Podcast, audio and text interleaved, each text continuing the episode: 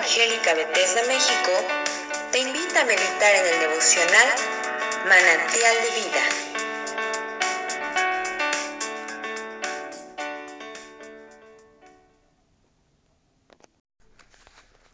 Soy el pastor Rafael Monroy de Misión Evangélica Bethesda México.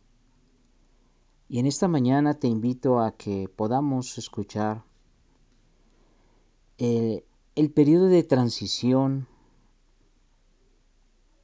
Desde el libro del profeta Malaquías a Mateo, Antiguo Testamento y Nuevo Testamento. Vamos a darle lectura a unos escritos, unos estudios que ha habido para tener un panorama un poco más amplio de lo que acontecía antes de ingresar o de continuar con el Evangelio de Mateo ya en el Nuevo Testamento. El fin del canon del Antiguo Testamento dejó a Israel dividida en dos. La mayor parte de la nación estaba esparcida por el imperio persa no tanto como cautivos sino como colonos. Un remanente mayormente de la tribu de Judá había regresado a la tierra con Zorobabel, un príncipe de la familia de David, y con los sobrevivientes de los sacerdotes y los levitas. Como resultado de los decretos indulgentes de Ciro y sus sucesores, así había restaurado el culto en el templo. Es en este remanente que se centra el interés del estudiante de las escrituras y este interés tiene que ver tanto con la historia política como con la historia religiosa del remanente. En el aspecto político, el destino de los judíos palestinos está conectado a las potencias mundiales, gentiles, como había predicho Daniel. Punto número uno. El gobierno persa continuó alrededor de 100 años después que culminara el canon del Antiguo Testamento y parece haber sido benigno y tolerante, permitiendo al sumo sacerdote cierta medida de poder civil junto con sus funciones religiosas, pero bajo el mando de los gobernadores de Siria.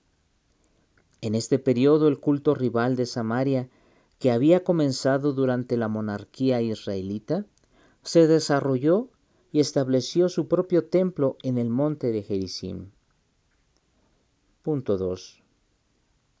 En el 334 a.C., Siria cayó bajo el poder del tercer imperio mundial, el imperio greco-macedónico de Alejandro.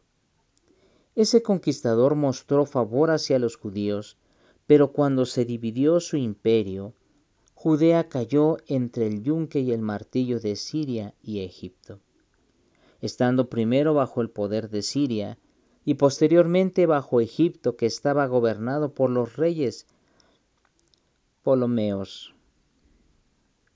Durante este periodo, 323 al 198 a.C., la gran cantidad de judíos se establecieron en Egipto y y se comenzó la traducción Septuaginta del Antiguo Testamento, aproximadamente en el año 2285 a.C. En el 198 a.C., Antíoco III, el Grande, conquistó Judea y se anexó a Siria, la tierra entonces fue dividida en cinco provincias que resultaban familiares para los lectores de los Evangelios. Estas son Galilea, Samaria, Judea. Estas tres a menudo reciben el nombre de Judea colectivamente. La provincia de Traconite y Perea. Al comienzo, a los judíos se les permitió regir su vida de acuerdo a sus propias leyes el mandamiento al mandamiento de un sumo sacerdote y un consejo. en el año 1171 a.C., Antíoco IV Epifanes, que representa el cuerno pequeño de Daniel, versículo 8, versículo 9. Y después de repetidas interferencias en el templo y el sacerdocio, sacerdocio saqueó Jerusalén, profanó el templo y mató a muchos de los habitantes. En el año 168 a.C., Antíoco ofreció un cerdo sobre el gran altar y erigió un altar a Júpiter. Esta es la prevaricación desoladora que se menciona en Daniel, Daniel 8, versículo 13. Se prohibió el culto del templo y el pueblo fue condenado a comer carne de cerdo. Los excesos de Antíoco provocaron la rebelión de los macabeos, una de las páginas más heroicas de la historia. Matatías, el primero de los macabeos, un sacerdote de gran santidad y carácter enérgico, comenzó la revuelta con un grupo de judíos piadosos y resueltos y prometió liberar a su nación y restaurar el culto antiguo. Lo sucedió su hijo Judas, conocido en la historia como Macabeo de la palabra hebrea que significa martillo. Él contó con la ayuda de cuatro hermanos, de los cuales el más conocido es Simón. En el año 165 a.C., Judas volvió a obtener la posesión de Jerusalén y purificó y reedificó el templo, un evento que se celebra en la fiesta judía de la dedicación. A Judas, que fue muerto en batalla, lo sucedió su hermano Jonatán, en quien la autoridad civil se unió con la sacerdotal. Con Jonatán, su hermano, Simón y su sobrino Juan Hircano I, se estableció el linaje de los asmoneos por medio de un tratado con Roma. En el libro apócrifo de Primera de Macabeos se registra el relato de la historia de Antíoco, Epifanes y los Macabeos. Punto 3. Después de algunos años hubo una guerra civil en Judea que acabó en el año 163 a.C. con la conquista romana de Judea y Jerusalén por parte de Pompeyo. Este dejó en Hircano II, el último de los asmoneos, una historia nominal, mientras que el idumeo Antíoper ostentaba el verdadero poder. En el año 47 a.C., Julio César nombró Antíopater procurador de Judea. Antípater designó a su hijo Herodes gobernador de Galilea. Luego del asesinato de César, estalló el desorden en Judea y el Herodes huyó a Roma. Allí fue nombrado rey de los judíos en el año 40 a.C.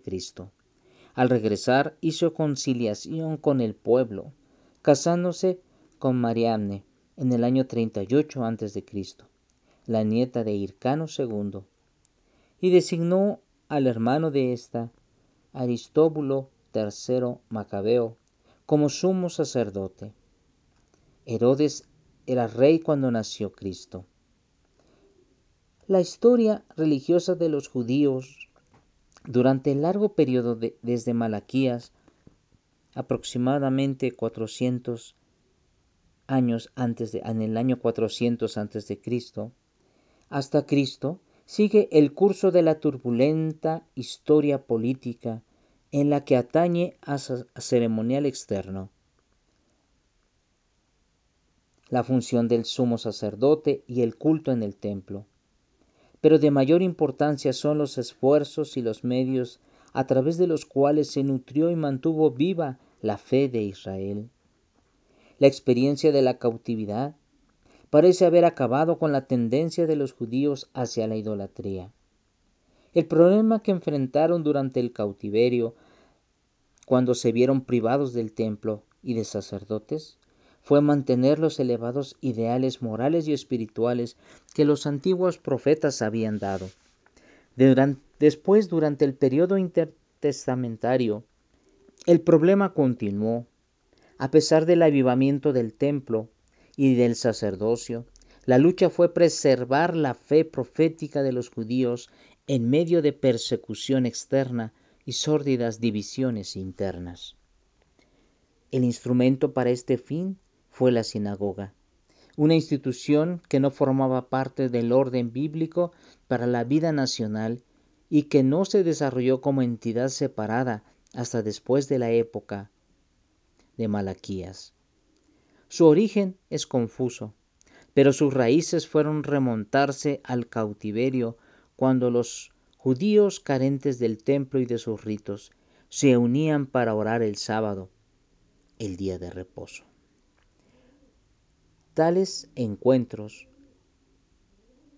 que dan oportunidad para la lectura de las escrituras seguramente requerían cierto orden de procedimiento, como también cierta autoridad para restringir el desorden.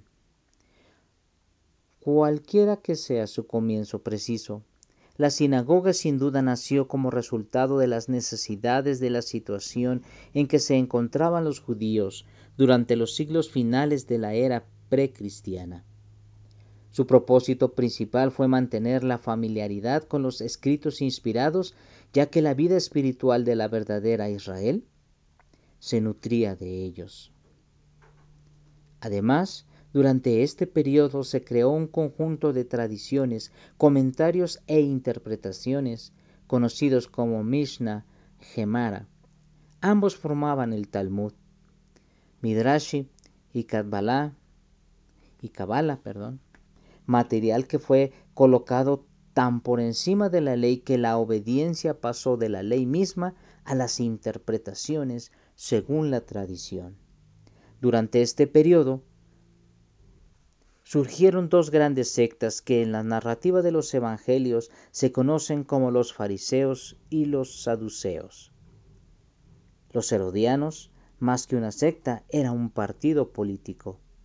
Y de entre los judíos que estaban regidos por Roma por medio de un usurpador idumeo, divididos por amargas controversias de religión, pero manteniendo un elaborado ritual religioso apareció Jesús, el Hijo de Dios, el Cristo y el Salvador del mundo. Con estas notas que podemos hoy considerar como comentario, como un preámbulo, para que podamos entender el contexto en el cual en este periodo de transición del Antiguo al Nuevo Testamento podamos entender cómo inicia este periodo, el periodo precioso de la venida de nuestro Señor Jesucristo en el Nuevo Testamento y poder partir de un fundamento para poder entender el contexto histórico y religioso que se vivía en la época. Esperamos que la incursión ahora para poder meditar acerca de el Nuevo Testamento podamos nosotros recibir la revelación de lo, del Hijo de Dios, la revelación de Jesucristo, de Jesús el Cristo, de Jesús el Salvador del mundo. Que Dios te bendiga y bienvenido para que comencemos esta nueva aventura.